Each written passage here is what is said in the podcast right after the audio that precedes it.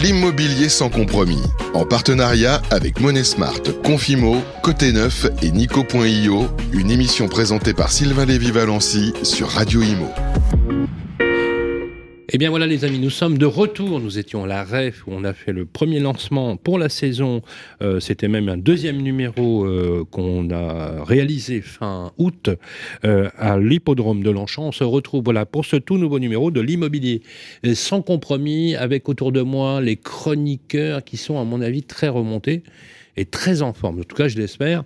Euh, j'ai le plaisir d'accueillir sur le plateau pour ce nouveau numéro, troisième édition de l'immobilier sans compromis, Vincent Bellassène. Bonjour Sylvain. Dit le boss. Voilà. Euh, baby Boss. ça va, Vincent? Ça va, en pleine forme. Voilà, il est fit, hein, Vincent. C'est incroyable. Hein. Ah, ça y est. Voilà, voilà, il, soulève de la fonte. Il, il, de manger. il est magnifique. Le patron de Côté Neuf. Merci d'être avec nous, Vincent. Avec plaisir. Euh, il nous a manqué, hein, parce qu'il n'était pas avec nous hein, la fois dernière. Voilà.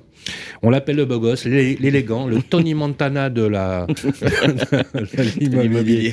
voilà, c'est Jérémy Banon. Bonjour Sylvain. Comment ça va Jérémy? Bah, En forme, voilà. franchement bien reposé des vacances, donc euh, on est là pour attaquer dans, dans, le dur. Voilà, celui qui dégaine le plus rapidement euh, du monde avec euh, sa newsletter Imo Solo. C'est ça.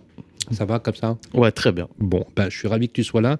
Euh, Nicolas Baraillé, qui est avec nous, le cofondateur de Nico, comment ça va Très bien. Voilà. Bonjour. Ah, on l'a reconnu. Voilà. Ah oui. Ah, c'est l'accent de La Rochelle, hein, quand même. Tout va bien pour moi. Merci Nicolas. Bon, très en forme Nicolas, quand même. Au top. Voilà, au top, comme d'habitude. Voilà, l'excellentissime, vous l'avez vu d'ailleurs partout sur les réseaux sociaux et à la télévision où il a fait ses débuts, où vous le retrouverez deux fois par mois, mais pas que là, aussi sur nos autres radios. Euh, c'est Olivier Landrevi. Salut Olivier. Bonjour Sylvain. Voilà, euh, Olivier, le sachant, l'expert, voilà, celui qui nous met tous d'accord, c'est la plume de l'immobilier, le patron de Money Smart. Voilà, euh, gros succès sur les réseaux sociaux, bravo Olivier, puisque c'est il y a quoi quelques semaines, hein ça fait quoi deux mois, trois mois? Ça fait un bon mois. Ouais, pas mal, hein. Pas mal. Un pas bon mal. début. Record d'abonnés sur LinkedIn, bravo, super. Longue vie à Money Smart. Voilà, on va. Euh, euh, alors, je suis désolé, je voudrais pas vous plomber l'ambiance, mais bon, on va quand même parler de la crise immobilière. Une crise immobilière dont on n'arrête pas de parler en ce moment. Vous avez vu, euh, le ministre du Logement avait été interviewé par Jean-Jacques Bourdin. Je l'ai eu à deux reprises sur les plateaux. On a un nouveau ministre du Logement, Patrice Bergrit, maire de Dunkerque jusqu'à jusqu'à. Bon non, d'ailleurs, il est, il a quitté ses fonctions.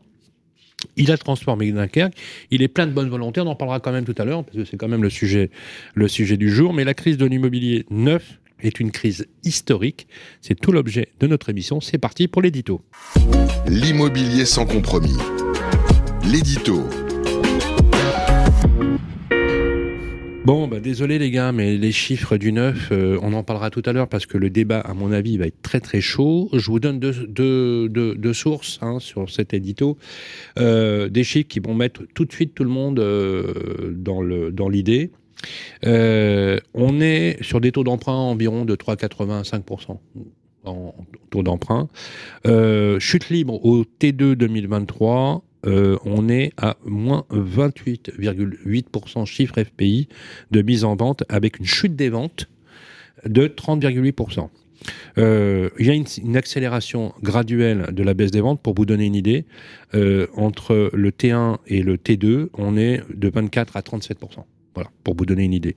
Source FPI, la hausse des coûts euh, désalvabilise une bonne partie des ménages, puisque euh, on a mis euh, au niveau de la, des ventes sur les T2 2023 sources FPI, mais on va aussi corriger avec les sources adéquation, 46 448 logements. Je vous donne juste une comparaison pour qu'on puisse imaginer, à vous, vous qui nous écoutez les amis, une comparaison dans la période la plus importante du Covid. Vous savez, au T2 2020, on était en, en plein dedans. confinement. ouais. Eh ben, je, je, je, vous, le dis, on, était à 58 697 logements en vente. Donc, euh, on fait, c'est pire que le Covid, quoi. C'est, le choléra, quoi. C'est le, c'est vraiment le, le, la source. Euh, alors, ça, ça, pourrait euh, prêter à analyse s'il n'y avait pas un vrai problème qui est le logement des Français eux-mêmes. Un, un, vrai sujet social. Je vous donne une autre un autre chiffre pour cette première partie avec l'édito, c'est les sources d'adéquation. Euh, 99 800 logements disponibles fin août 2023, qui sont disponibles à la vente. Moins 50 à 60%, c'est une fourchette de la chute de réservation du 1er janvier 2023 au 31 08 2023. 50 à 60% sur trois territoires majeurs qui sont un peu emblématiques. Bordeaux, plus touchés. Nantes et Toulouse. Bon, je vous vois opiner du chef, donc on, est d'accord sur les chiffres. Moins 55%, c'est la baisse des mises en vente des nouveaux logements sur juillet et août 2023. C'est du jamais vu. Plus 2%, c'est l'augmentation des prix sur, à fin août 2023. 2% de l'augmentation des prix, soit une moyenne, source adéquation, de 5 350 euros du mètre carré à fin août 2023. Dernier chiffre, 343 600 logements commencés en France sur les 12 derniers mois. Euh, et les mises en chantier, c'est 354 200 logements fin 2023. Clairement, le débat est posé. Pourquoi construire du neuf en France? Le débat commence. L'immobilier sans compromis. Le débat des experts. Bon, je pense que ça a le mérite d'être clair. Très clair. Ouais. Un bon tour de table s'impose. Vincent Bellassène, le patron de Côté Neuf. Bah, avant de se demander s'il faut construire ou pas construire, déjà, je voulais apporter une petite nuance à l'édito. Euh, je pense que c'est important de voir que dans le contexte où on est, on a déjà une dynamique de construction qui se rapproche quand même assez euh, de plusieurs périodes historiques, euh, des périodes historiques qui sont l'après-crise de 91, l'après-crise de 2008. Hein. Même en 2013, 2012, 2014, on retrouve des niveaux de construction inférieurs à ceux d'aujourd'hui. donc la première chose à dire peut-être, c'est qu'on n'est pas sur des niveaux historiquement bas, mais on est sur une chute historiquement rapide.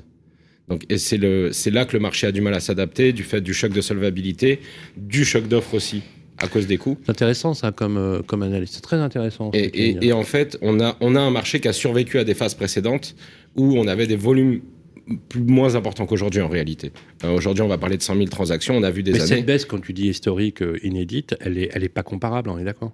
Ça, c'est du jamais vu. Non, c'est euh, du jamais vu, en tout cas sur une aussi longue période. C'est-à-dire tu, que là, tu compares la crise de 2008 et même des années 90, parce qu'il y a eu un, gros problème de stock, même si les causes n'étaient pas les mêmes, hein, même si les causes n'étaient pas les mêmes, euh, mais l'effondrement, là, justement, de, cette chute, elle, est, elle est, brutale et elle est inédite. C'est ça, c'est la rapidité de la chute qui pose problème, parce que les, les, intermédiaires de marché, donc les promoteurs et aussi les acquéreurs, les banques, enfin, personne n'a le temps de s'adapter. Et c'est pour ça qu'on a un gros, gros problème avec un coup de frein majeur sur l'immobilier neuf. Euh, et la deuxième nuance que je voulais apporter euh, par rapport à ton édito, c'était de bien pouvoir faire une différence aussi euh, entre la résidence principale et la résidence locative. Aujourd'hui, la résidence locative, dans la baisse des réservations et des mises en vente, enfin surtout des réservations de fait. Quand tu dis résidence locative, c'est l'investissement locatif. L'investissement locatif, l'achat pour louer, l'achat pour habiter. Finalement, l'achat pour louer a été divisé deux fois plus en proportion que l'achat pour habiter. On a même des marchés extrêmement résilients, comme l'achat pour habiter en Ile-de-France, où on a une baisse qui est limitée à 8%. Oui, mais c'est l'Île-de-France, quoi. Oui, non, mais j'entends, mais ça veut dire que on a en fait un impact législatif entre. Ah, tu veux dire que les investisseurs sont nettement plus frappés, si je peux m'exprimer ainsi, que des propriétaires primo-accédants occupants. Du, euh, fait de deux choses, du fait du, du HCSF, euh, qui a bloqué totalement finalement la multidétention de biens avec une capacité d'emprunt limitée à 35% en endettement réel, donc mhm. qui coupe en fait une très grande majorité des investisseurs locatifs du marché.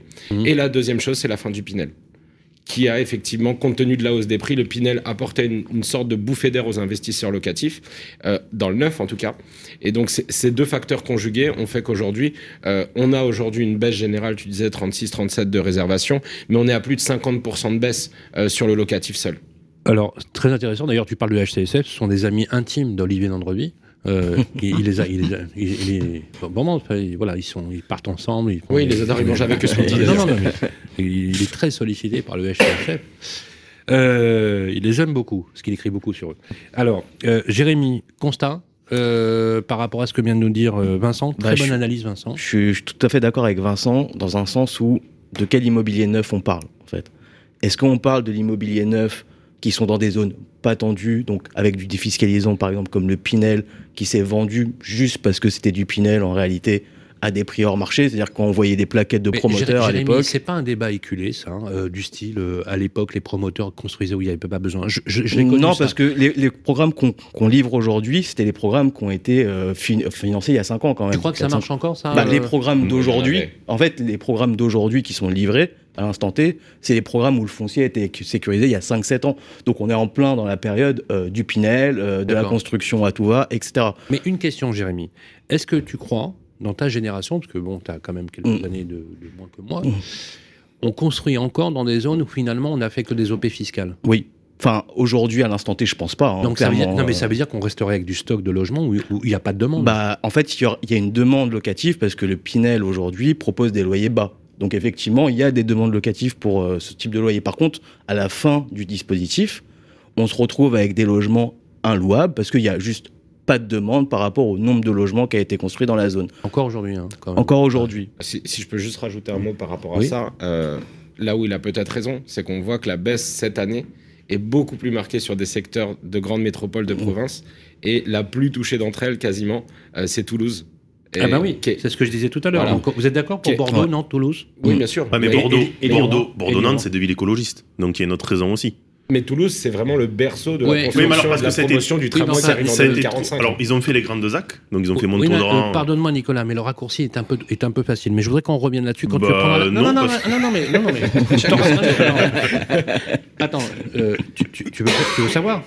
Ouais, je veux Ah bah je t'explique. Mais je, vais te céder la parole, j'adore.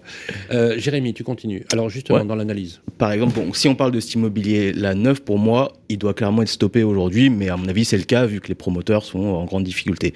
Si on parle de l'immobilier neuf, effectivement, dans les grandes métropoles, comme Vincent l'a très bien dit, en Ile-de-France, pour habiter, oui, là, il y a un besoin. Il faut que les promoteurs soient là pour réhabiliter du bureau, par exemple. On doit faciliter le fait que, ça- en termes de normes, la réhabilitation de bureaux obsolètes. Aujourd'hui, il y a des tours qui se vident. On prend la défense, par exemple, la Ah non, tour Total. Total va partir de la tour. Qu'est-ce que mais- cette tour va devenir euh, Non, concrètement c'est- Oh. ça vous fait, ça vous fait pas le. Moi, ça me déprime d'aller là-bas. hein. Ah, mais c'est déprimant la défense. hein. T'étais d'accord hein Ah, mais moi, Ah je, moi je, on me paye très cher. Je crois que j'y avais pas travaillé. Non, ça me Euh, déprimait déjà enfin, quand c'était plein. hein. Ouais. Euh, Quand, je pense qu'à une époque, quand je pense à une époque, Olivier, on allait tous à la défense. Il y avait été blindé de monde.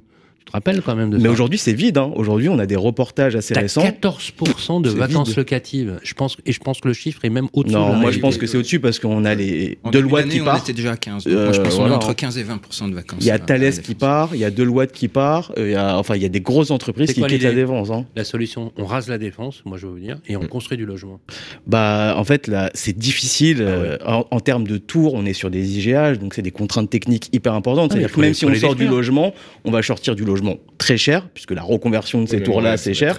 Et puis en plus, on va, tout- on va avoir des, des charges énormes. Il faut avoir des pompiers en bas, faut avoir, enfin, on est sur des charges locatives qui vont être hyper importantes. Est-ce que ça va trouver faut le les preneur détruire complètement et reconstruire tout. Par exemple, l'arche de la défense, pour moi, c'est une aberration qu'il faut détruire. Honnêtement, euh, pour moi, alors les bureaux, ils sont horribles. Genre, Oh là là. les bureaux sont. juste, il y a- Toujours plus. Non, mais- mais- Toujours Dis- plus. dis plutôt que tu fasses la réno. Non, non, je- mais tu la sais détruire. quoi Tu sais quoi J'avais ton âge quand ça a été construit. Et c'était un morceau d'architecture, on était dans Eh l'alignement. ben, c'est un morceau on, est- horrible on aujourd'hui. était dans l'alignement, tu sais, bah, vous avez vu l'alignement, Oui, arc de triomphe, c'est ça. et Louvre. Donc, donc on est sur une symétrie. Concorde. Et c'est vrai que c'est à l'époque, c'était un, un morceau d'architecture, euh, comme quoi finalement ça a quand même sacrément mal vieilli. hein. euh, ça a très Moi, ça mal va, vieilli. ça me plaît toujours. hein, J'aime bien. Merci Jérémy. Nicolas, alors Nicolas, tu peux t'exprimer maintenant. tu-. Alors, Non, non. Bordeaux, Toulouse, Nantes, il y a deux sur, Non. les, sur les trois. Je serai avec le maire de Toulouse le, le mois prochain, Ouais. exactement le 17 octobre, à la chapelle Saint-Joseph, où je fais une émission magnifique qui s'appelle Les clés de la ville avec le Figaro. Alors, je vais vous dire, euh, sur les trois villes, il y en a deux qui sont, qui sont écolos. Donc, Nantes avec Johanna Roland et euh, Bordeaux avec euh, Pierre Urmic. J'ai rencontré les deux et très franchement, ça a plutôt été une heureuse surprise. Donc, les stigmatiser, je trouve que le raccourci est un peu facile. En tout cas, sur les permis de construire et le retour des promoteurs, c'est qu'on leur facilite pas la vie. Euh, pour reprendre aussi l'idée, euh, l'idée que disait Jérémy, je suis pas d'accord avec Jérémy sur le fait de dire que il y a des logements spéciaux Pinel aujourd'hui. Il y en a peut-être 3% sur les 97% qu'on vend. Je pense qu'il faut arrêter cette idée de. Il faut confirmer ça Tu confirmes Ouais, ça Parce que toi, cas- toi, tu as, une grosse plateforme de neuf. Oui, oui, bien sûr. Et en tout cas, nous, quand on fait nos recherches aujourd'hui, il y a un petit peu quelques promoteurs qui sont spécialisés dans ce type d'opération, il ne faut pas se mentir, dont c'est le cœur de métier et qui vont devoir se réinventer aujourd'hui. Euh, mais quand on prend les grands promoteurs nationaux, des opérations euh, qui ont été même montées spécifiquement pour du Pinel, parce qu'il ne faut pas oublier que chaque opération, on peut l'acheter en résidence principale. Donc une opération Pinel, ça n'existe pas. Euh, voilà, mais les taux de rémunération des intermédiaires Non, mais c'est montrent hyper bien. ce que vous dites, vous Euh, n'imaginez pas. ça, alors, ça vous n'imaginez pas à quel point c'est important. pour en fait, il faut que- casser le mythe. On dit, donc, quand on dit que on perfuse fiscalement l'industrie immobilière pour le neuf, c'est bidon. Alors, euh, là où je voulais surtout dire, c'est que il y a une idée conçue en disant que le Pinel aujourd'hui rémunère beaucoup les commercialisateurs et en gros les clients se font avoir. Et comme disait Vincent, euh, la plupart des clients quand ils m'ont visité Mais un C'est logement, c'est ce que croit le, le gouvernement. Il- bah, euh, tout le monde il peut pense- se tromper. il Apparemment, pense qu'il y, il pense qu'il y a 20% d'écart entre euh, l'intermédiation et, et le prix réel. ils, ils pensaient aussi qu'on pourrait vendre de l'essence à perte. Bon, apparemment, ils se trompent des fois. Ouais, ouais. Euh, et que non, tu mais- pouvais prendre des cours de cuisine à l'école pour c'est arrêter ça. de manger du McDo Non, aussi. Mais, mais aujourd'hui, en fait, Quand pour reprendre ce que disait 20%, Vincent, oui, il y a peut-être non, du coup. 15 ans. Il y a peut-être 15 ans, 20%, ça a c'est- été il, il est, il en il est hein. Il est très en forme. hein, Il y a- il il peut-être- de vrai. hein. Putain, mais soulever de la fonte. Il y a peut-être 15 ans, ça existait, les doubles grilles. Aujo- Aujourd'hui, il faut être réaliste avec Internet et aussi la Il n'y a plus de double grille, Non, ça n'existe pas. Il n'y a plus de double vente, il n'y a plus de prix différentiel. Quand on achète un Pinel, on a Tu le peux nous même. expliquer ce que ça veut dire ça Ben, il y avait des double- promoteurs historiquement qui avaient une grille un peu différente en résidence principale qu'en investissement locatif. Bon. Donc si, si t'achetais pour Et ou des tu réseaux de vente. Alors des fois, c'était les réseaux Non, de vente. mais dis- dis-le aux auditeurs, vas-y. euh, c'est- c'est- Il y avait, il y avait, mais ta- ta ça arrivait, là. ça arrivait. Non mais Non mais, ça, Ça il y a 15 n'existe plus. Ça, aujourd'hui. donc, non mais, non mais attends. L'immobilier sans compromis et sans, sans Ouais. langue de bois. Vous êtes d'accord là-dessus on est d'accord. Donc il y avait des promoteurs Qui faisaient des doubles grilles. qui avaient une, euh, une grille de tarifs, on Oui. peut le dire. Ou des commercialisateurs d'ailleurs. Des fois, c'était Et les donc- commercialisateurs. Et donc, et donc euh, on va dire que quand c'était euh, pour les investisseurs, c'était Plus cher. voilà. Et là, Ça a combien eu Non, mais on est existé. d'accord. Ça il y a existait, 15 ans. mais il y a- il y a- Bah, en tout cas, euh, nous, ça fait 5-6 ans qu'on fait ça.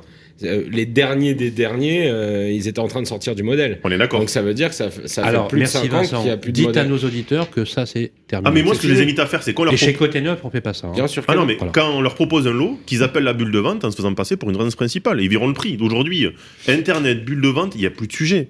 Ça a eu Oui. fait à l'époque. Donc, Merci. pour revenir non sur mais ce- c'est bien de le dire. pour revenir sur ce que disait Jérémy, il n'y a plus de programmes spéciaux Pinel, ou alors peut-être 3%, et ils sont voués à mourir, parce qu'aujourd'hui, on le sait, euh, si le... le- Bah, le- fin 2024, il n'y a pas rien. Non, mais Non, mais c'est sûr, alors, je parlais pas d'aujourd'hui, moi. Je non, mais- euh, d'il y a quelques années en arrière. Aujourd'hui, je suis d'accord, il y en a plus. Mais- maintenant, on revient mais quelques il a- années il a en arrière. Il a raison, Jérémy, sur un point, c'est que comme on est sur une temporalité longue, aujourd'hui, on épuise le stock. C'est pour ça que Ouais, mais- 2023 est un peu atténué. On Même aurait trois- 17 même mois ce de qui, stock. ce qui à fait peu peur, près. c'est 2024. On hein. aurait Mm. 17 mois de stock à peu près. Ouais, c'est ça. C'est à peu Donc, près ça. Donc ça va, ça, ça va être violent fin 2024, quoi. Ouais, Bah, même début 2024, vu le cata. niveau des mises en vente, Ah, ça va être très très compliqué hum. d'avoir des choses sympas à vendre. Ça va être cata. Mais en plus, on a deux choses, comme disait Vincent. On a ce point-là, donc peut-être euh, l'idée des investisseurs qui, malheureusement, ont du mal à acheter, peuvent plus se faire financer. Et on a un crash test où on augmente de 3% les taux directeurs. Bah, il y a deux ans, c'était intéressant. Le Pinel, il a diminué en taux de réduction d'impôt, donc euh, on cumule tout ça. Injouable aujourd'hui. Ça a le mérite d'être clair, je pense que ça va être un débat très marrant et très sympa. Euh, Olivier Landrevi, toujours là, qui, je pense qu'il va toujours nous mettre d'accord. La sagesse. voilà, voilà. Maître Landrevi, s'il vous plaît. Alors moi, j'ai décidé d'innover aujourd'hui et de venir euh, euh, avec euh, le Trivial Poursuite. Oula. Donc j'ai une Alors, question pour vous. Voilà. Alors, parlez, parlez bien dans le micro, Olivier. Quelle a été, selon vous, l'année du pic de construction de logements neufs en France? Moi, je dirais, deux- moi, j'avais dit, j'avais dans l'idée 2002, mais Je- euh, non, je crois que c'est du 2017. ou J'aurais dit 2018. 2006, moi. Euh, tu, tu comptes CCMI, social et tout Tout? Tout. Ah. Euh, Ah, deux- euh, 2021, non, le Covid, un truc comme ah, ça? moi, je dirais Parce que 89, je crois qu'on était à 90. J'aurais dit 500 000. 2006. Moi, j'aurais dit 2013, 2012, Ah non, 2013. surtout. Alors, Bon, vous, êtes, celles-là. vous êtes complètement à la rue. Voilà, voilà. C'était 1973. En Ah bah oui. 1973, on a construit d'accord. 500 T'es pas né. Non, mais 556 000 logements. Et à l'époque, il y avait 17 millions de foyers. Ouais. Aujourd'hui, on a 31 millions de foyers. 550 000 logements. 556. Et on n'a plus jamais revu ce chiffre. Euh, Il y a un autre chiffre que je voudrais citer. Euh, c'est celui du rapport Reps- Repsamen, qui est assez récent, hein, c'était Ah oui, 2021. euh, 2021, oui. oui. Et euh, dans cette étude très sérieuse, il avait conclu à un besoin de construction de logements neufs pour les 10 ou 20 ans qui viennent, dans une fourchette de 400 à 500 000 par an. C'est ça, exact. Il y avait 13 mesures dans ce rapport. C'est ça. Bon, on en sera loin là avec, avec ce qui se profile. Mais plus grave encore, c'est que cet objectif de 400 à 500 000 par an, c'est un objectif de, création de nouveaux logements net. Or, quand on fait une promotion aujourd'hui, particulièrement en secteur tendu, on part jamais d'un terrain vierge. hein. on, on récupère euh, deux, trois pavillons euh, euh, qu'on détruit et on construit des logements par-dessus. Autrement dit, les chiffres de logements neufs, de construction de logements neufs euh, qu'on voit circuler ou qu'on peut suivre euh, Bah, via l'INSEE, Ceux, ceux qu'on a, qu'on a vus avec les sources FPI. mais et- il faudrait en fait défalquer de ces chiffres combien de logements on a détruits pour pouvoir construire ces, ces, les, les, les, les logements que tu citais. Hein C'est ça qu'il faudrait mettre en face du chiffre de 400 à C'est-à-dire que 500 quand je 000. construis du neuf, finalement, je, je détruis peut-être Ah, des toujours, logements ah, quasiment, toujours, Quasiment Ouais, toujours quasiment en Ile-de-France, en tout cas. Donc euh, en fait, oh, ce qu'il faudrait pour le- ah, c'est intéressant dans l'évaluation du chiffre, c'est le solde net balance. en fait. Mm. Voilà, Ouais. la- la- la- la Et dernière- c'est pas le cas aujourd'hui, hein, du Non. tout. hein. On, euh, Alors, est-ce que- il n'existe est-ce pas, que à ma connaissance, il n'existe pas de, de, est-ce que- de traçabilité des- du solde net. Est-ce que, mon cher maître, vous avez un, un exemple à nous donner, par exemple? Est-ce que quand on dit qu'il y a 340 000 mises en chantier ou, ou- ou- ou logements produits, la réalité, elle, est, elle serait quoi Trois fois inférieure? Non, non, j'irai pas mais jusque-là, mais, peu, mais je mais- pense, je- comme ça, Comme euh, ça, intuitivement, je dirais peut-être 25% ou 30% inférieur au chiffre brut. Nicolas J'aurais dit un peu moins 10 à 15. Ouais, euh, 10 peut-être. J'aurais dit 10 à 15. A- Après, ouais. dans, dans ton chiffre, ce qui est très important aujourd'hui, là, on parle du neuf, on voit Mm. beaucoup la VFA, la construction en collectif, le, le- le social. Mm. Euh, mais il y a un sujet majeur qu'on voit pas, c'est que sur ces 300, allez, à 500 000 logements qu'on a construits dans la dernière décennie par an, euh, là, on, on a fait des. Je pense qu'on va faire quelque chose qui va tourner autour de 250, hein, peut-être moins. Euh, c'est que la CCMI, donc la construction de maisons individuelles, Mm. représente 100 à 150 000 unités par an. Ouais. On parle aujourd'hui d'une baisse de la construction de maisons individuelles de 40%. Euh, et on se retrouve dans une situation où en fait on va avoir quasiment 30% du neuf par la maison individuelle qui va disparaître en construction. Et tout ça, c'est encore des solutions de report qui n'existeront pas pour les locataires et des logements disponibles. Alors c'est vrai que la construction de logements, euh, pas la construction de pavillons, pas de maisons, c'est c'est c'est une hécatombe. hein. Et, ça n'est que le début, Mm. puisque Ouais, ouais. on a a même qui maintenant. disent que le- les, les contrats de, les, les contractants de maisons individuelles, hein, les, constructeurs vont disparaître. À mon avis, Bah, c'est- ça ferme. on n'est pas loin de la fin. En tout cas, il y en a beaucoup qui autres, finissent. Il n'y a hein. pas que d'ailleurs, les promoteurs, c'est pareil. Hein. En tout cas, le secteur est compliqué. hein. Alors justement, on va Pour on va avancer pour parce que je voudrais qu'on aborde tous les, tous, tous- tous- tous les points. Il y a deux questions que je vais vous poser, deux items sur lesquels je voudrais qu'on apporte des réponses à ceux qui nous écoutent, au moins euh, un, un débat, une bonne analyse. Alors, pourquoi on doit construire du neuf en France? J'aimerais qu'on rappelle et qu'on martèle, et d'ailleurs on va le dire à chaque fois, hein, dans les- parce qu'on va être dans la pédagogie, c'est-à-dire dans la répétition, il faut construire en France. Ensuite, il faudrait qu'on évoque le prix du neuf et les moyens de le réguler, parce que, alors, on, on évoquera ce qu'a dit le, ministère, le ministre du Logement, D'ailleurs, Nicolas Baraillé euh, s'est fendu d'un poste euh, au vitriol euh, sur les annonces du, mi- du ministre. Très bien, hein, donc on, le débat, le débat. Je suis pas d'accord sur tout, mais le débat. Baisse des prix versus ce qu'on veut essayer de faire dans l'ancien. Est-ce que ça baisse ou pas? On a quand même des indicateurs de baisse, hein, comme dans l'ancien. hein. Je peux vous donner, j'ai des chiffres sur les principales métropoles, notamment euh, Lyon euh, et Bordeaux, qui sont les plus touchés avec Toulouse. hein. On, baisse dans l'ancien, je précise. Euh, quid de la RE 2020, bien évidemment, Euh, du phénomène qui touche la primo-accession. Je voudrais qu'on parle des ménages qui ont besoin d'être logés, c'est un vrai sujet. Parce que au-delà des aspects financiers, j'aimerais qu'on parle des gens aussi qui ont besoin de, de se loger décemment, avec un problématique de calendrier qui est euh, lié à la RE 2020 et qui est euh, un facteur difficile à, résoudre parce que euh, comment avec la RE 2020 on arrivera à, baisser les coûts? C'est pas possible. Voilà, donc la, hausse des coûts, moi, dans- de mon point de vue, elle est, quasi irréversible. Voilà les points que je voudrais qu'on examine en France. On va prendre le premier point. Pourquoi c'est important de construire du neuf en France? Et pour une fois, on va commencer par Olivier. Ouais, tout simplement parce qu'on a accumulé au fil des années un déficit structurel de logement qui est absolument monstrueux, Ça date de quand? Au moins depuis le début des années 2000. Euh, peu- peu- Est-ce que c'est lié, sans, sans langue de bois, aux politiques publiques? Oui, Euh, je, je pense, enfin, la loi SRU qui, qui pose le cadre, hein, qui une euh, pas une mauvaise loi en soi. bah, en tout cas, euh, elle, est, elle date de, de l'an 2000. Oui, alors je- oui, elle date de l'an 2000 C'est-à-dire et, quoi, et il ça correspond à peu près à- au début des difficultés en, en termes de, de déficit de logement. Ça correspond aussi à la flambée des prix du foncier. De 2000 à 2007, le prix du foncier a été multiplié par 5. à la vache. Et je pense que c'est une conséquence indirecte de la, la, loi la loi SRU. SRU, pour ou contre, Olivier?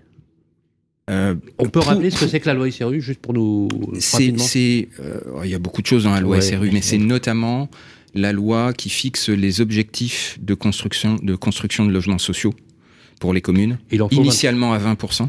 Ouais. Et depuis, ça a été durci par la loi Duflot qui a monté ça à 25%. Donc un promoteur qui fait 100 logements, il en a 25 euh, en logement social. C'est bien pire que ça. Parce que pour une commune qui n'est pas à la cible de 25%, euh, en fait, euh, donner des permis de construire pour des nouveaux logements qui auraient juste les 25% de logement social, ça ne réduirait pas le déficit de logement social. Donc pour réduire la facture, il faut que le maire donne des permis de construire sur des projets où le promoteur va s'engager à mettre 30, 40, parfois 50% de logement social. Et alors, j'ai rien contre le logement social, mais, Non, non, non, mais je sur le plan microéconomique, il faut quand même bien se représenter que c'est c'est un transfert direct. C'est-à-dire, c'est une subvention euh, par le logement privé au logement social. Un, un projet dans lequel il y aura 50% de logement social, ça, ça veut dire nécessairement que le coût de revient euh, pour la partie euh, secteur privé euh, va être renchéri d'autant. Parce qu'il faut bien à la fin que le promoteur euh, ait sa marge. Oui, parce qu'il y a, il y a quand même deux choses. Il y a la première, c'est une difficulté sur le coût de revient parce que finalement, l'acteur social, en tout cas l'organisme social qui va acquérir ces biens-là, il va les acquérir légèrement en dessous du prix du marché, Bien sûr. euh, avec tu, l'accord. euh, pardonne-moi, enlever le légèrement. Quand, quand tu Oui. dis, quand tu dis Ouais. légèrement, Non, c'est beaucoup. Ah, c'est entre, mais 10, entre 10 et 30 disons les choses. Mm. Ah oui, quand même. Ah, plus 30%. hein. Bah, Euh, vu, attendez, attendez, 10% c'est- pire que ça, dans, le sens où ce sont C'est négatif. C'est souvent la négatif. commune qui s'immisce dans la Mmh, négociation. C'est-à-dire que la commune elle-même, très souvent, d'abord impose l'opérateur euh, Et actionnaire de logement l'opérateur. social. hein. Est actionnaire de Elle va dire, je vous donne le permis de construire seulement si vous vendez le, le- le bloc de logement social à tel opérateur avec qui je travaille bien. Donc pas de négo. Et elle peut aussi, donc, impossibilité de négocier Voilà. le prix, du coup, et donc, du coup, ben, elle impose aussi euh, la décote. Mais Attends, euh, je connais pas une entreprise qui travaille à perte. C'est la. c'est- Bah, en fait, il Il y travaille, aura plus de travaille, il promoteurs en travaille fait, pas à perte. Le, travaille bilan, le le global bilan est positif. Le bilan global est positif, mais la charge sur le social est négative. Donc c'est ce que disait Olivier. C'est un impact sur le prix parce qu'on récupère sur Donc- un logement la marge Pour de le deux. prix du logement social, on a des primo-accédants dans le Bien sûr. Qui paye plus cher. qui vont payer la note. quoi. En Bien sûr. fait, en fait, c'est le Je- primo je- accédant qui paye le social. J'avais lu une Bonne étude. politique, ça. hein. J'avais lu une étude qui chiffrait à environ 500 euros le mètre carré le, le surcoût euh, pour le logement intermédiaire. 500 euros, mais c'est énorme. C'est énorme, C'est énorme. c'est énorme. Et, et la, la deuxième chose que, oui, bien sûr. Et la deuxième chose que je voulais dire là-dessus, euh, c'est que même en commercialisation, ça rend la tâche plus difficile parce Ah, que finalement, on a beau être euh, tous, euh, voilà, euh, avec de bonnes intentions. Quand on a un client qui voit 50% de sociaux euh, dans son Mm. programme, moi, j'ai plein de clients aujourd'hui qui viennent me voir en me disant, voilà, moi, je veux un logement, euh, j'ai un budget de X et finalement, je veux pas trop de social dans le programme. Alors, je leur dis, attention, pas trop, c'est quoi? Déjà, c'est obligatoire. Et puis ensuite, euh, pas trop, pas trop, il y en aura partout. Donc c'est compliqué. Euh, parlez bien dans le micro, les amis. Ouais. Euh, question. alors, moi, ce que je comprends, c'est que on a une partie des Français qui est inéquitablement traitée Mhm. par le fait que eux vont payer, s'endetter sur de la primo-accession en libre, en diffus, ce que j'appelle moi le diffus, par rapport à des personnes qui ont des réserves sur des logements sociaux qui finalement euh, bénéficient de ça. Donc, euh, je trouve ça assez injuste, mais je vous le dis comme ça sur, sur le principe. Je dis pas que le logement social est une injustice. hein. C'est- hein. c'est pas ce que je dis. Mmh, hein, c'est pas ce que je dis. Il y a aussi autre chose. C'est le, le loyer à prix modéré dans le cadre des dispositifs de financement Pinel. Bien sûr. On est d'accord? Oui. Mmh. Donc c'est aussi une garantie pour le marché locatif privé d'avoir un accès à des loyers quasi identiques, et j'ai fait des comparaisons, à ceux que pratiqueraient les bailleurs sociaux. À peu, à peu, de, choses, à peu de choses près. Euh, si si on, on y ajoute là-dessus euh, le, la prime, le principe de primo-accession, qui est très attractif pour le neuf, parce que est-ce que, quand je vous dis que la primo-accession est le tracteur du neuf, le tracteur du neuf, est-ce que vous Mhm. partagez cette idée? Oui. Vincent, En avec, fait, avec côté neuf? Oui et non. M- moi, oui, parce que c'est toute la vocation de Côté Neuf d'accompagner des primo-accédants vers la propriété. Euh, sur l'accession en général, historiquement, c'est moitié-moitié. sur le neuf. Sur le neuf, c'est 50%. Donc on a tort de Entre dire primo que... et Non, mais alors, ouais. c'est ça Non, mais quand on parle de national, c'est pareil. Euh, Vincent, il a raison. Sur des zones tendues, et s'il y a des écarts de prix qui sont entre 20 et 30%, on aurait quand même tendance à avoir quand même pas mal d'achat en résidence Mais ma- principale. alors, alors, je vais, simplifions la question. Est-ce que le moteur de la construction de logements neufs en termes de vente, je parle pas d'investissement, ça reste les primo-accédants ou finalement c'est un équilibre C'est- entre les deux c'est- l'un des deux moteurs. C'est l'un des deux moteurs, l'autre c'est le moteurs. Il y locatif. a deux moteurs. Ok, Mm. ok. Donc c'est ok. Donc il y a, il y a aussi un mythe là. Donc en disant que le premier booster du marché c'est la primo-accession, c'est pas réellement le cas. Par contre, on peut le booster plus facilement, à mon avis, Euh, le, le PTZ Oui, et puis d'autres mesures hein, autour de la TVA, autour de, Mais il y a- mais il y a- du remboursement il y a- des intérêts Il y d'emprunt. a les zones en rue, réduit, les zones en rue par exemple, avec Non, la TVA réduite. Il y a déjà. Oui, ça, ça existe, les zones à Ah 5,5, oui, oui, euh, oui, oui, oui, il y a la TVA à absolument. 5,5. Il y a- Et ça, ça attire les primo La TVA d'accord. 5,5, c'est 5% des opérations à peu près en France, hein, il faut le savoir. Euh, donc, en fait, est-ce que ça attire les primo accédants Bien sûr, bien sûr. Une réduction immédiate de 14,5% du prix du bien sous réserve de rester 10 ans dans le Mm. bien.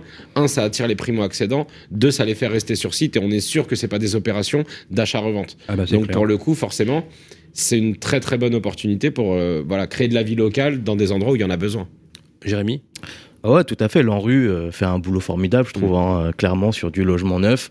Euh, Tu es donc- d'accord que c'est une formidable mesure d'égalité sociale? Ah oui, tout à fait, tout à fait. Par rapport à quand on voit, euh, excusez-moi, quand on voit des logements dans le 16e arrondissement euh, achetés euh, 5 000 euros du mètre par des bailleurs sociaux, alors qu'en face, euh, les gens payent euh, 15 000 euros. Là, il y a une inégalité. En fait, je veux bien qu'on mette du social partout, mais il faut faire attention aussi euh, à la différence de prix qu'il peut y avoir sur certains programmes. Surtout que les coûts de construction, on le répète, sont les mêmes aujourd'hui. Hein, Jérémy, juste une question. Alors, pour volonté provoca- volontiers provocatrice. Ouais.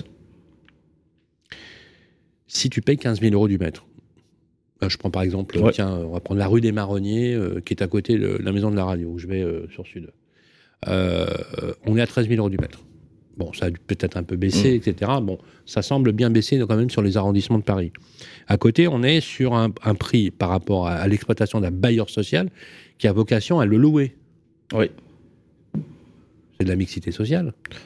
Parce Oui. que, parce que si- non, mais dans le, je- encore une fois, c'est du moment que c'est pas construit par Si l'acteur tu me dis privé. qu'il n'y a que des Mm. riches, Ouais, c'est ça. C'est si tu me dis qu'il n'y a que des riches qui ont les moyens de s'acheter des appartements à 14 000 euros du mètre dans des quartiers où finalement ils vont se recouper, ça s'appelle de la gentrification. Non, mais si Non, mais non, ce que dit- ce que dit Jérémy, je pense, là-dessus. C'est ça, que c'est- pas compris, c'est supporté par le privé, ça. C'est ça. financé par le Ah, tu veux privé. dire que celui qui paye 15 000, il est financé et, et- enfin celui qui Il est dans ou le bailleur privé, le bailleur social, Ouais. celui qui paye 5000 euros du mètre Ouais. est financé indirectement, comme l'a dit très bien Mmh, Olivier, par le promoteur qui est une entreprise privée. non, le promoteur, il a un client qui va payer 15 000. Oui, Mais ça. ce que dit, bah dit- Jérémy, en fait, pour, pour aussi moi, je trouve ça, ça normal, ce que je trouve ça normal que des personnes plus riches participent par l'acquisition dans un quartier qui est un quartier attractif, qui est un quartier sympa, qu'il puisse y avoir des classes sociales. Vous voyez ce que je veux dire? Oui, mais, Mais, si ça euh, se vend pas, tu peux M'appelez pas dire que c'est trop hein, cher mais, après. euh, ouais. En Le- fait, si tu- après Oui, mais- tout ça, c'est une question de bon répartition des richesses. C'est vrai que c'est un débat euh, Non, mais c'est un bon intéressant. débat. hein. Non, mais C'est même pas la répartition. Mais Sylvain, Sylvain, c'est une vue de l'esprit, ça, parce que dans la réalité, ce qui se passe, c'est que ces, ces maires-là, ils arrêtent de construire, point barre. Mm. Ils arrêtent de construire. Et ils, se font un- Ils- et ils savent que c'est comme ça qu'ils sont réélus. Comme un, comme, comme un bien sur Seine, une Ah, n'est mais jamais bien sûr. réélu. Donc en fait, est on aggrave le déficit de logement. C'est- c'est- c'est- ce sont des bonnes intentions, mais le résultat concret, c'est qu'on aggrave le déficit du logement. Attendez, comprenez, comprenez bien ce que je dis. Euh, Est-ce que vous êtes. Alors, je, non, c'est pas la question. Après, la gentrification, vous savez ce Oui, que c'est bien sûr. Oui. Donc, les riches avec les riches, les pauvres avec les pauvres, les classes moyennes avec les classes moyennes. On veut une ville inclusive, d'accord? C'est pas, c'est pas une Ouais. vue de l'esprit. On veut une ville inclusive, et d'ailleurs, pour certains d'entre vous, en tout cas moi, en ce qui me concerne, j'en suis sorti de ces quartiers. Donc, quand je dis que je sais ce que c'est que de sortir d'une cité qui est la plus pourrie de France, qui s'appelle les Minguettes à Lyon, etc., je peux vous dire que je le, je le vois très bien. Et que ça me plaît beaucoup de voir peut-être dans le 16e, dans le 7e, etc., des classes moyennes, parce que je trouve ça sain. Est-ce que c'est bien que des personnes qui ont plus de moyens, quelque part, dans leur acquisition, participent au fait que... Mais- Mais, en même temps, dans la réalité, Mais Sylvain, effectivement- mais oui, c'est ça. mais oui, Mais mais en oui. fait, c'est le principe de réalité. Mais vous en C'est- pensez La loi existe depuis l'an 2000. Est-ce que ce phénomène, tu l'as vu? Est-ce que dans le 16e arrondissement ou à Neuilly, Non, tu et as, moi, vu on- mixité? on a vu même Non. le contraire, Donc ça ne marche raison. pas. Moi, l'inconvénient que j'ai, c'est que tu cites le 16e. Tu as Moi, je te non, dirais mais, non, mais t'as raison. On, on- ça marche pas. On, voit exactement le contraire. tu cites le 16e, mais partout en France, on ne parle pas des classes supérieures, on parle des classes moyennes qui n'arrivent plus à accéder au logement parce que le bailleur social, il paye 30% moins cher, voire des fois un peu plus, et que c'est lui qui supporte la charge. Et du coup, pour permettre une mixité, on ne permet pas l'accessibilité. Et là, du coup, je trouve. Tu peux développer, c'est hyper important. ben, en fait, on, on parlait d'un bilan promoteur tout à l'heure. Là aussi, il y a des idées reçues. on- les gens ont l'impression que les promoteurs font beaucoup de marge. Je remercie Jean-Thomas euh, Gonzalez qui m'a donné, Antelios, qui m'a donné des chiffres. Le foncier, ça représente 30%. Les coûts de travaux, c'est un peu partout en France, 50-55%. Les coûts de commercialisation, 5 à 8%. La marge promoteur, c'est 7%. Pour qu'il garde sa marge, s'il vend à perte sur le social, faut qu'il augmente ses prix sur le privé, sur le Mais classique. donc, en marge nette, il va lui rester euh, in fine, Zéro. euh, 2%, Aujourd'hui, non mais Ah, aujourd'hui, on en est à parlera, zéro, hein. Aujourd'hui, zéro voire négatif. Et surtout s'il y a des négociations sur le prix public euh, prévu à la base. Et comme tu disais, l'accessibilité, hein. l'accessibilité ou la mixité, aujourd'hui, elle est plus permise parce que pour permettre aux bailleurs d'acheter pas cher, je suis obligé d'augmenter mes prix sur mon privé. Et du coup, avec les normes HSF, le privé peut Et- plus acheter. Exactement. Et après, s'il y on se plaint d'une inflation on de prix de l'immobilier. hein. Après, euh, après, on se plaint d'une inflation de prix de l'immobilier dans le neuf. Bah, c'est une des raisons, hein, notamment euh, le social. C'est une des raisons de l'inflation du prix de l'immobilier. merci de me faire la transition. Quand tu parles d'inflation, est-ce que l'impact des normes, donc j'ai- j'aime même dire pas impact, c'est inflation normative, incroyable, hein, les Mm. normes, hein. Mm. ils se sont fait défoncer hein, les, les promoteurs. On est les pays européens les plus Sur performants. les 20 On est On est dernières premier de la Suède. place. On est Non, bien. Avec la mais Suède. attendez, sur les 20 dernières années, mais franchement, quand tu vois ça, tu dis c'est une tannée, quoi. Euh, on, on a remplacé le T par le E, donc le thermique par le, euh, le Par environnemental. Donc on est passé de la, de la RT 2012. Benoît Paru, ministre du Logement, qui a mis en place la RT, l'application de la RT 2012, disait qu'il avait regretté de la peur. Il a apparu, il a Et disparu. Sylvain, les, Tu me les- diras, tu me diras il est président d'Emery. Joli. Sylvain, c'est formidable. Ça veut dire que les logements qui ne se construisent plus en France sont les mieux normés du monde. Non, c'est beau. Ah, mais c'est ça. hein. Non, c'est vrai, c'est sympa. C'est ça. Ça, c'est bon. On a des belles idées. Signé Olivier Landrevi, bravo. Alors là, ça s'appelle une punchline. Euh, faudrait bien, euh, mon cher Baptiste, essayer de repérer peut-être la minute à laquelle ça s'est dit, parce que ça, c'est un truc. Qui, je suis sûr que vous allez que le maître Baraillé va faire une extraction de la mort avec ça. Euh, alors non, non, mais bravo. Bra- euh, Alors justement, bon, là, donc la gentrification, si j'ai bien compris, pour vous, c'est un phénomène irréversible. Non, c'est pas, Non, c'est pas ça. non, Non, C'est mais qu'au- attendez, c'est qu'aujourd'hui, compte tenu des normes il de n'y aura pas logement de et des mixité prix, sociale dans les Non, mais en tout cas, l'État euh, peut On le faire permet pas. supporter à des acteurs privés euh, la construction Faut de la d'accord, je suis commune d'accord. En fait, c'est ça, faut- faut que la commune soit partie Parce prenante de l'opération. les, les- les classes moyennes dont tu parles, Oui. c'est les classes qui ont accès au logement intermédiaire. Mais aujourd'hui, c'est des classes qui voudraient devenir propriétaires qui sont locataires. Oui, mais ces classes du logement intermédiaire, tu as fait un article là-dessus, Ouais. sur LinkedIn. Ouais. Et tu as tapé sur, le, sur la tête du ministre du Logement, qui lui veut créer des véhicules en privilégiant le rapport avec l'investisseur pour favoriser l'accession au logement et le logement intermédiaire. Sauf qu'il prend un véhicule qui a montré que la SCPI résidentielle ne marche pas, donc la SCPI en LLI ne marchera pas. Bah, Les ac- Dis-moi pourquoi elle ne marche pas. Alors, la rentabilité, premier point. Alors que tous les grands groupes immobiliers ont fait haro sur le logement dans une classe d'actifs qui avait été délaissée pendant 20 ans. Moi, je l'ai vu. hein. Immobilier, Donc, euh, alors immobilier d'entreprise, là, Ah oui. là on parle de résidentiel, on va parler de rentabilité, on va sortir du 2,5 net, à moins qu'il se fasse, un coup de pouce. Et une SCPI résidentielle de type Pinel, euh, Urban Vitalim 4 pour la cité, c'est 60 millions de capitalisation, 3, 300 logements achetés. Non, mais il n'y a, pas qu'elle. Excuse-moi. Bah, Il y en a pas beaucoup. hein. Non. En résidentiel, il y en a, il y en a 5 ou 6. Mais aussi la, la différence avec le logement intermédiaire, il y en a une majeure. Moi, j'ai travaillé avec Action Logement, qui Oui, fait alors, du logement ah bah, intermédiaire. très bien, ouais. Ils achètent cher. Faut, faut dire ce qui est. Oui. Quand, quand ils Ah vont oui. chez le promoteur, Oui. ils l'achètent quasiment au prix euh, marché, à Chez pas Inly- très loin. Inly, par exemple. des Exactement, chez. Inly, Ah, Action. Logement, c'est ça, c'est. On l'a fondé Enfin, d'ailleurs faut, par. euh, faut faire la différence entre le logement intermédiaire, qui pour moi qui est une bonne solution quand même. Alors avec les SCPI, moi je trouve que le timing est mauvais. Tu peux rappeler mais- ceux qui nous écoutent, euh, Jérémy, ce que c'est que le logement Alors le intermédiaire logement concrètement intermédiaire, c'est des logements alors financés généralement par, par des filiales de l'État, hein, Caisse des dépôts, INI, Action Logement, euh, et qui ont des loyers 10%, 10 à 15% en dessous du marché. C'est destiné principalement aux jeunes cadres, aux jeunes familles, justement pour avoir euh, dans des zones tendues un loyer accessible, un logement Maintenant, C'est accessible. un Pinel d'État, quoi. C'est un Pinel un peu d'État, et, et moi je trouve que c'est un bon Ah, dispositif. Euh, sauf que la différence, c'est qu'effectivement, par rapport au social, c'est que là, euh, Action Logement ou INI paye le logement cher et ils payent le prix. Donc il y a une vraie différence là-dessus. Donc les classes moyennes, Mais là, je si j'ai bien compris, sont trop riches pour accéder au logement dit social classique et Oui. pas assez pour accéder à la propriété. Bah, en fait, le problème, c'est que compte tenu du fait que les sociaux achètent pas cher, le parc privé devient beaucoup plus cher que ce qu'il devrait être. Si on avait une mixité LLI classique, là, on ne serait pas embêté, puisqu'ils achètent euh, à des prix plutôt classiques. Oui. Mm. Donc, du coup, il y aurait un prix moyen. Et comme ils sont sur des temps longs d'amortissement, forcément, ils te permettent d'avoir Bien des sûr, loyers. Ah oui, bien sûr. Tu aurais un prix Et- moyen qui serait oui. plus bas. Et puis le loyer est plus haut, la rentabilité est plus haute hein, pour eux. hein, Oui, donc, oui. euh, T'es d'accord, Olivier? Oui, alors ce que j'ajouterais, c'est qu'en fait, il y a une marche d'escalier aujourd'hui entre le coût de se loger en logement social et euh, le logement intermédiaire ou, ou le logement privé qui est, qui est- qui est beaucoup, trop, beaucoup trop haute Mmh. Et qui, du coup, euh, gèle la rotation du parc. C'est-à-dire qu'on a beaucoup de Français qui s'accrochent à leur logement euh, euh, HLM euh, alors ne remplissent Alors, la- plus la les conditions. Alors la rotation, c'est un vrai sujet aujourd'hui qui a été marqué d'ailleurs par plusieurs rapports. Mm. Quand on voit le neuf, alors je- on, on l'a fait, rappelez-vous, le mois dernier, quand on était à, à la REF, on a parlé de l'effondrement de la demande locative, enfin de la de l'offre locative. C'est c'est phénoménal. Effectivement, ça en fait partie. Pour avancer bien dans le sujet, Mais du coup, ça encombre le parc. Ça signifie que ceux qui payent les frais de Mais tout oui, ça, mais oui. ce sont les jeunes qui arrivent qui, sur le marché, qui ont besoin d'un en logement temps- HLM et qui ne peuvent pas le mais en même temps, on peut pas blâmer ceux qui sortent pas parce qu'effectivement, ils sont dans une situation non, d'insécurité. Non, non, mais le problème, il, est, il y a un vrai problème de discussion là-dessus. Parce qu'on peut aussi aborder un autre sujet, qui est celui de l'espace. Les enfants partis, on a des personnes qui vivent dans un 4 pièces alors qu'il en faudrait deux. Mm, mm. Hein, on en connaît beaucoup, on en a vu beaucoup. Alors la problématique, c'est euh, l'effondrement de l'offre. Donc en termes de tel, à deux niveaux. La demande désolvabilisée, parce qu'en en fait, enfin, c'est mon analyse, mais peut-être que ça mériterait. de- Tout le monde dit qu'il y a un effondrement de l'offre. Moi, je pense pas. Je pense que tous les gens, les gens veulent vraiment tout, continuer à se loger. Je pense qu'il y a surtout un problème de désolvabilisation, Mhm. un problème de hausse d'intérêt qui dissuade, Mhm. et un climat économique, faut le dire quand même, qui est hyper morose. Et ce qui est paradoxal, c'est quand tu vois les chiffres de l'emploi, je sais pas, vous les avez vus, c'est incroyable. Mm. Il y a des tensions partout. On est, enfin, je vais pas dire qu'on est dans le plein emploi, mais enfin, quand même, ça va plutôt bien. Euh, et donc, deux- deuxième, alors avant qu'on parle des solutions et de vos coups de gueule et de vos coups de cœur, euh, je voudrais qu'on aborde ce sujet de l'effondrement de l'offre. Et je voudrais euh, que chacun vous donne son analyse. Il y en a qui disent le tunnel, on est parti pour au minimum trois années, c'est-à-dire la fin du mandat d'Emmanuel Macron et un renouveau politique. Il y en a qui, qui vont carrément jusque-là, hein, euh, pour être très clair. Je vais vous dire très franchement, c'est ce que je pense. Mm. Je pense qu'il faut euh, vite que le temps passe pour que notre cher président Macron quitte ce pouvoir et qu'on ait un vrai président qui se soucie du logement des Français.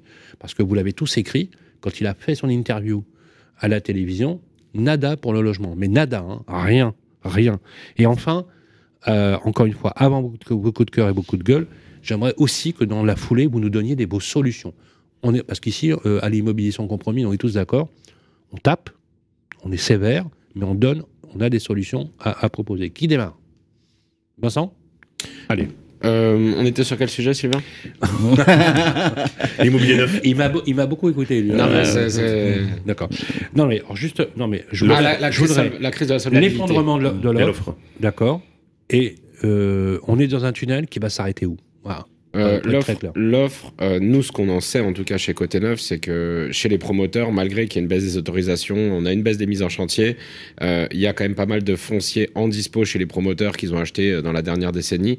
Il y a une vraie volonté de faire des programmes. Il y a du stock euh, foncier dans les non développés. Ouais, ouais, ils ont du stock non développé. C'est vrai, hein, ouais. ce que vous dites. ouais, ils, ont, ils ont du stock non Ils développé. ne peuvent pas le sortir. Ils Ouais, peuvent ouais. le sortir à ce prix-là. En fait, le Ouais. bilan serait Mes pas amis de. Nexity me, me disent effectivement la même chose. Ils Mais- ont, du- mais- ils ont mais- du foncier en stock. Voilà. mais... en tout cas, aujourd'hui, euh, la crise de l'offre, pour moi, pff, elle n'existe pas trop. C'est une crise du prix de l'offre. Ça veut dire qu'à ce prix-là, ils peuvent pas le Donc tu es sortir. d'accord avec ce que je dis? C'est pas vraiment une crise de l'offre en tant que telle? Exactement. Et pareil pour la demande. Voilà. La demande, la demande, elle est là. 35% des jeunes qui rentrent dans la vie active aimeraient être propriétaires dans les 2 à 3 ans qui viennent.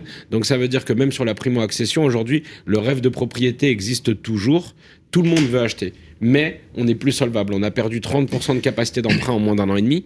Et donc forcément, quand on a des prix qui stagnent ou qui montent et une demande qui est désolvabilisée de 30%, soit on fait une concession de 25-30% sur la surface, 25-30% sur l'éloignement, soit on n'achète pas. Et donc euh, voilà la problématique. Je, je- je vais, je vais compléter euh, en disant de façon un petit peu différente. C'est c'est un effet de ciseau entre le coût de revient de la construction neuve, qui ne fait que monter pour des, des raisons qu'on peut comprendre, euh, l'inflation des matières premières. euh, Ça, on euh, peut pas l'endiguer, on est d'accord La seule façon de l'endiguer, ce serait de faire en sorte qu'il y ait un effondrement du prix du, du foncier. Ça, c'est une variable. Euh, mais Donc pense, pas, c'est pas impossible. si on s'en donne les moyens, Oui. pour ça, il Ah, faut libérer le foncier. On Mhm. en est loin aujourd'hui. Non, mais c'est pas C'est à peu près la seule variable aujourd'hui. Enfin, ou l'autre variable, ça pourrait être, on en parlera dans les solutions, mais on empiète euh, de, jou- de, de simplifier les normes. Ouais, je Ça peut être une autre variable. Mais donc, d'un côté, on a ce coût de revient qui n'a fait que monter pour des raisons objectives, même quand on met de côté le- la marge de l'opérateur, hein, même à marge zéro. Et de l'autre côté, la- la- le pouvoir d'achat des Français sur l'immobilier, il ne fait que baisser depuis un an et demi à cause de la hausse des taux. Et donc, quand les deux se croisent, c'est complètement faux de dire il faut laisser le marché à lui-même, ça va s'autoré- ça va s'autoréguler, on va retrouver un équilibre. Non, ça va les- pas s'autoréguler. La, construc- la construction neuve va tomber à zéro. Parce que lancer un nouveau projet sur lequel on a une marge négative garantie pour le promoteur, ils sont pas fous, ils savent compter. Donc les projets ne sortiront plus. Ça a, ma- ça a le mérite d'être extrêmement clair. Jérémy. Mais pour moi, on rentre dans un tunnel qui est même plus long que 3 Mm. ans.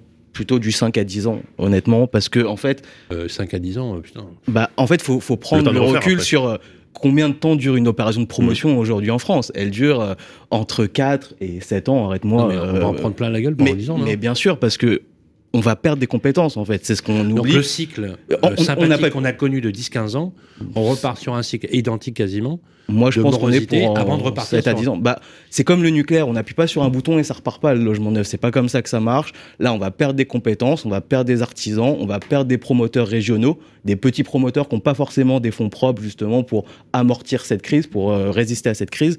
Et du coup, en fait, euh, tout ça va, va être une chaîne justement pendant les 4, 7, 8 prochaines années, je pense. hein. On tu, est- dirais, tu dis quoi? Tu, tu dis euh, 2034 à minima? Ah ouais, pour moi, on est parti entre 7 et 10 ans hein, de, de, De de, toute façon, la, la crise de Vous en pensez 91, quoi Vous la crise de pensez quoi 91 entre son démarrage et sa fin, en finalité, Ouais. pour retrouver les prix C'est de ans. dans le neuf, c'est Ouais. 7-8 ans. Ouais, c'est gros. 8 ans. Ouais, ouais, je suis Donc, euh, effectivement, le temps de 91, 80, on- ça a commencé à, à, C'est ça. à- 91, à sourire un peu dans les 98. années 2000. Oui, Voilà. absolument. Et donc l'idée, c'est de trouver les solutions et puis de les appliquer. Donc effectivement. L'inconvénient, comme dit Jérémy, c'est qu'on va perdre des compétences. Monsieur Boulanger, euh, président de FPI, dit qu'on va perdre 300 000 emplois d'ici euh, un an et demi euh, sur la promotion immobilière. Ouais, sans compter euh, effectivement la, la FEB qui, qui, qui communique sur 150 000 emplois. Parce que. Ce qu'il faut savoir, c'est que la promotion, c'est 2, millions de- d'emplois directs et indirects. Donc Ouais. déjà, c'est un gros vecteur de notre activité. On a plus de 330 liquidations judiciaires mais- de promoteurs. Mais il y a un coupable. hein. C'est le président de la République. Il est coupable de la destruction de ses emplois. Euh, moi, je Ben, le gouverneur de la Banque de France, il est pas mal aussi. moi, je dirais Euh, l'Europe. hein.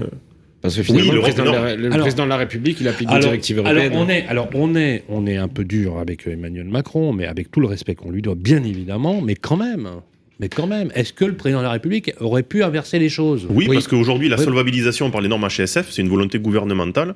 Si on sort les 35% Donc si d'endettement. Emmanuel Macron décide que le logement, bon, c'est pas son truc, hein, l'immobilier, donc de loger les Français, c'est vraiment pas son truc.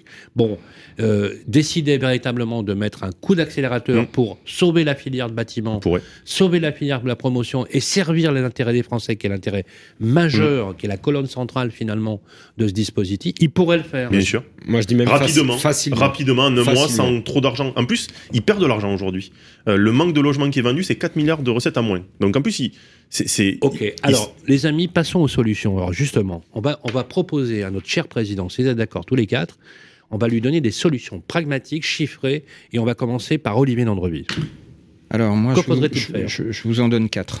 Euh, la première, c'est de faire une évaluation complète de la loi SRU et de la loi du flot pour en mesurer vraiment les impacts sur euh, la construction. Et le cas échéant, euh, modifier ces, ces- Alors, ces lois.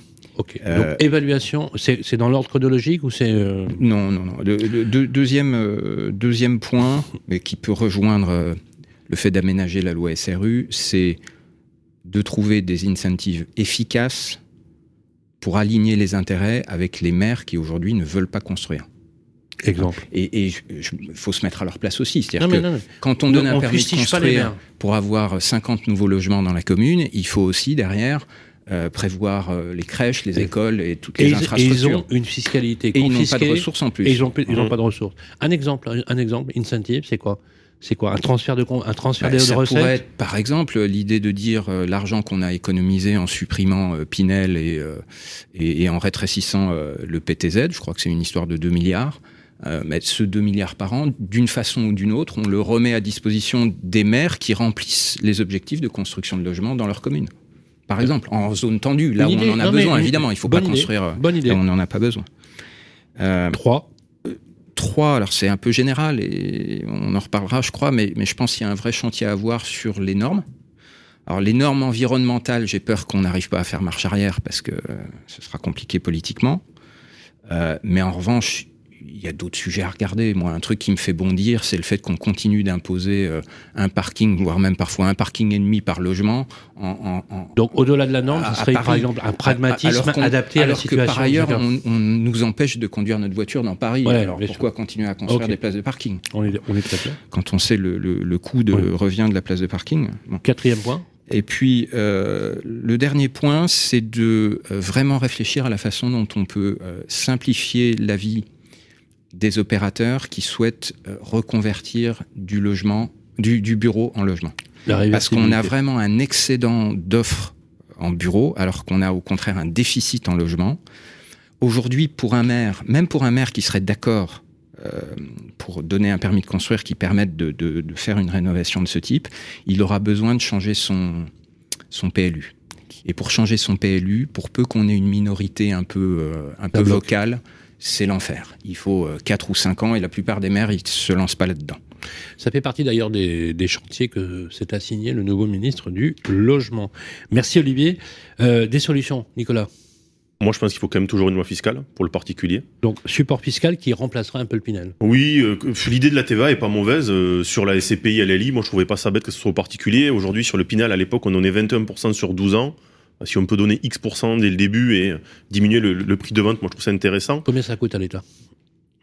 Ouais, ça lui... enfin, c'est, en fait, c'est bizarre de dire ça. Parce que ça ne coûte rien, puisque la TVA, ça lui coûte pas les, les opérations ne sortiront plus. Donc, sur des opérations qui ne sortent pas, 20, ok, 20% de TVA théorique, mais sur zéro opération, ça. ça. fera zéro. En, en fait, tu baisses le taux, tu augmentes la C'est ça. Donc, euh... donc, je, donc, je, pense qu'il faut une loi fiscale. Euh, Monsieur Vergrit, tout le tout l'honneur que j'ai de lui parler, euh, il prend les investisseurs particuliers pour des gens qui ne veulent que la, la l'économie fiscale. Je pense qu'ils veulent pas que ça. Ils veulent préparer leur retraite, protéger leur famille. Et aujourd'hui, on leur permet pas d'accéder à cet investissement. Alors, euh, à la décharge du, du ministre, c'est pas exactement ce qu'il a dit dans les termes. J'ai, je l'ai eu deux fois. Euh, j'ai eu deux fois. Il ne sépare pas les deux et il reconnaît bien évidemment le bien fondé des petits propriétaires. Il l'a dit et euh, il l'a même encouragé, notamment sur la question que je vais poser sur la rénovation énergétique. Par contre, effectivement, le parti pris, c'est de penser que les, que les investisseurs institutionnels, c'est de ça dont tu parles, mmh. ont une pratique de loyer. Il faut, il faut être honnête, qui a toujours été moins cher que les prix des marchés des petits bailleurs. Mais ça, je, je, mets au défi quiconque de nous prouver le contraire. C'est statistique, vous le savez. Hein. Il y a des écarts sur certains opérateurs institutionnels qui vont jusqu'à 15%, même sur des zones ultra tendues. Quand tu payes 30% moins cher et que tu loues 15% moins cher, tu es toujours rentable. Hein. Moi, j'ai pas de souci avec oui, ça. Mais, voilà. Sauf que si tu as un petit propriétaire dans les mêmes situations géographiques, eh ben, il, il, aura, il, aura, il sera 15% plus cher. As des plaf... Oui, après, il y a les plafonnements de loyer. Il y a des mécaniques. On peut toujours mettre en place oui, des sujets oui. comme ça. Hein. D'accord. OK. J'ai entendu. Autre chose? Non, après, on part plutôt sur le PTZ en général. Jérémy, les solutions qu'on propose, ouais. parce que on, on, dans l'immobilier sans compromis, on, est toujours, euh, on a toujours des solutions à proposer. Ouais, tout à fait. Alors moi, je rejoins effectivement euh, Olivier sur les normes qu'il faut vraiment simplifier. Et je pense aussi une solution qui est, qui est pas tellement exploitée, c'est trouver une solution de financement alternative pour les promoteurs. Je m'explique comment sont financés aujourd'hui les promoteurs. Ils sont financés sur la base de l'Euribor, que Olivier, je pense, connaît bien, qui est le marché des prêts interbancaires, on va dire. Mmh. Aujourd'hui, les promoteurs empruntent à 6-7%. Mmh. La Caisse des dépôts qui est enclin à acheter 50 000 logements euh, et à financer euh, les logements sociaux, ouais, ouais. le, le, logement social avec le livret A, pourquoi elle propose pas justement des prêts alternatifs aux promoteurs permettant de réduire les frais financiers notamment. Ça c'est une très très bonne idée. Mmh. Donc, euh, donc ça peut être ça, un, très, un, levier très intéressant pour le côté financement des opérations de promotion. En termes de politique publique, moi j'aurais deux points. Alors je veux bien défendre les maires, il n'y a, a, pas de problème. Moi j'ai travaillé avec certaines mairies. Euh, y a, ils imposent des choses qui font euh, augmenter le coût de construction, clairement. Déjà, des logements adaptés à leur cible électorale, il faut dire ce qui est. Ça veut dire le maire est élu par des familles, il veut que des grands logements hein, euh, dans, dans l'opération. Ils imposent des, des, matériaux euh, ultra qualitatifs parfois aux promoteurs qui sont obligés de s'aplatir, hein, clairement. Donc en fait, faut, faut être mesuré. Alors je veux bien quand le logement marche bien, quand le neuf tourne à plein régime, que ça tourne comme ça, je veux bien, mais Et avec faut, le bémol quand même que le maire aussi fait face à une équation difficile à résoudre, qui est l'acceptabilité aussi. En même temps, de loger bien ses sûr. propres électeurs, ah non, on mais, peut le comprendre. Mais bien sûr, et euh, tout ça c'est politique, hein, de toute façon. Il veut loger ses électeurs, il veut pas trop construire parce que maire de bâtisseur n'est jamais réélu. Mais donc voilà. Aussi à cause du social. Hein. Voilà. Okay. Et, euh, et, dernier point, petit rapide, les, les, EPF, alors les établissements publics fonciers. Foncier, il faut savoir ce que c'est. C'est ceux qui portent des programmes avant d'être vendus aux promoteurs. Ouais. Euh, faut qu'ils libèrent du... euh, public. Hein. Exactement. Et faut, faut qu'ils libèrent du foncier plus rapidement. Aujourd'hui, je travaille avec eux.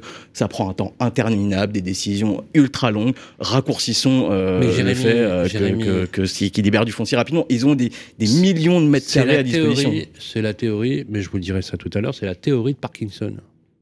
On mmh. a des organisations qui fonctionnent par elles-mêmes, qui n'ont plus aucun sens. Ah ouais.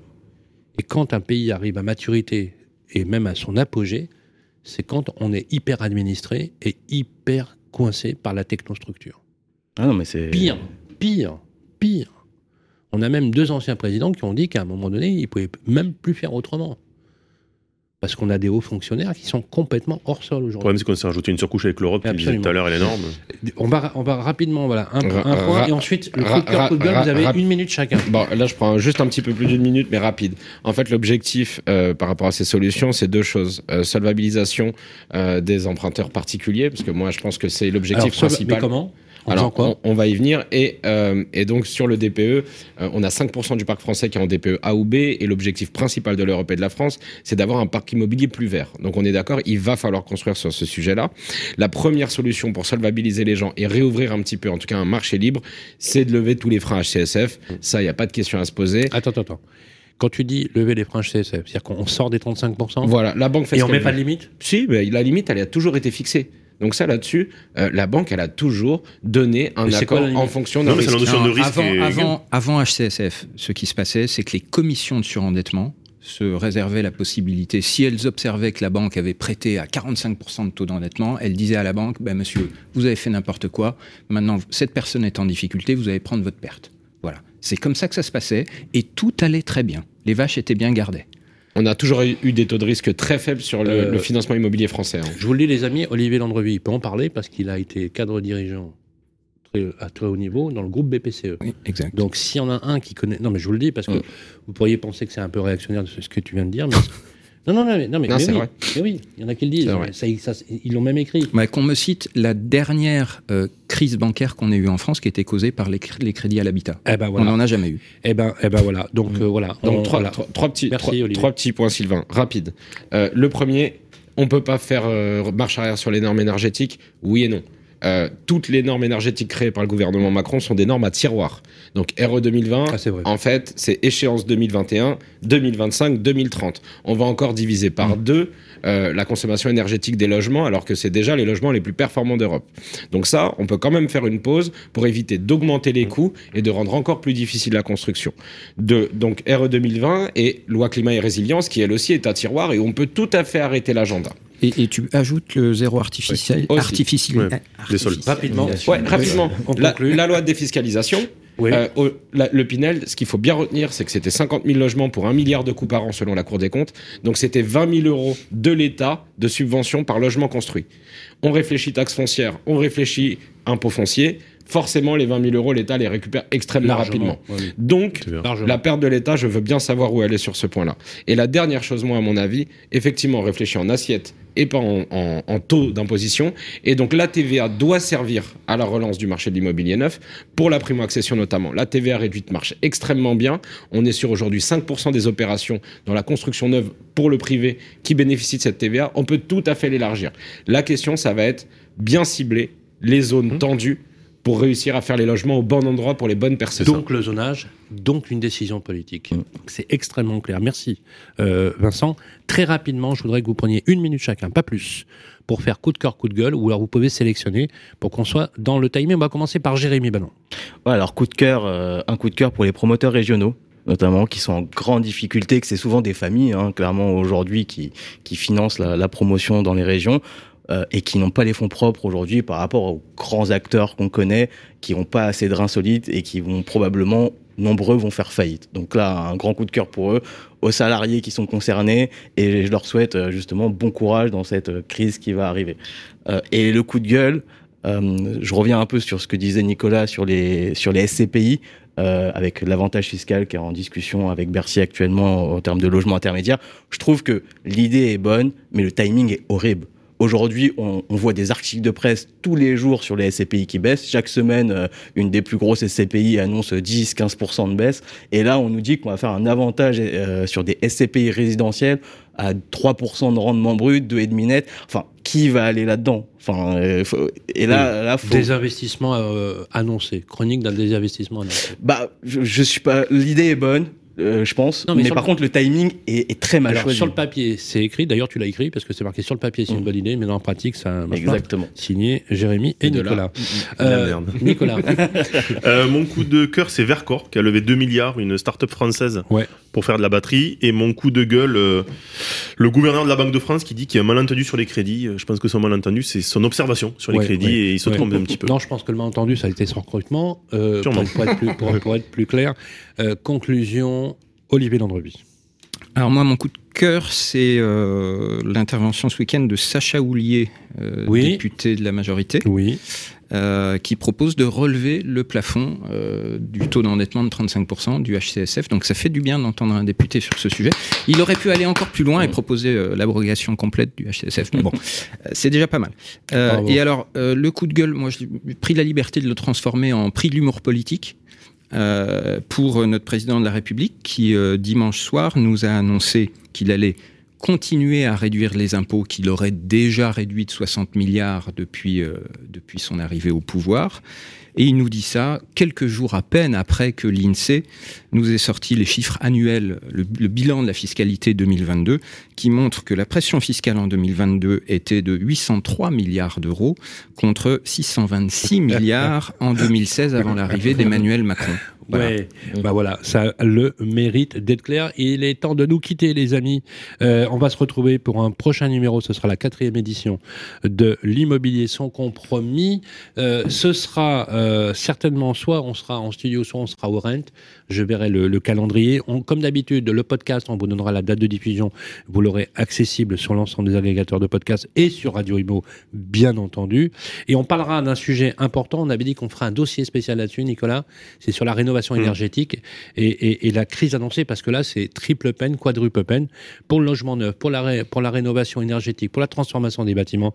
Bref, c'est vraiment. Ah, bah, euh, D'ailleurs, il y a une alliance pour le logement qui s'est créée. Tout le monde a réussi enfin à se réunir euh, dans le secteur de l'immobilier. Ça prouve bien que ça va. comment elle s'appelle cette alliance? L'Alliance pour le logement. L'Alliance C'est pour la FFB, la. FPI. Il est tout temps, le monde. Il est temps que, que tout le monde s'unisse pour Ça parler. veut vraiment euh, dire que rien ne va. Voilà. Personne n'est d'accord. Merci. C'est d'un coup. euh. Merci les amis, on va se retrouver le mois prochain. Jérémy Banon pour euh, Imo Solo. C'est ça. Imo Solo, euh, la newsletter qui tire plus vite que son nombre. Voilà, Jérémy Banon. Disponible, hein, Jérémy, je vous donne sans oreille 6 quand vous voulez. Alors.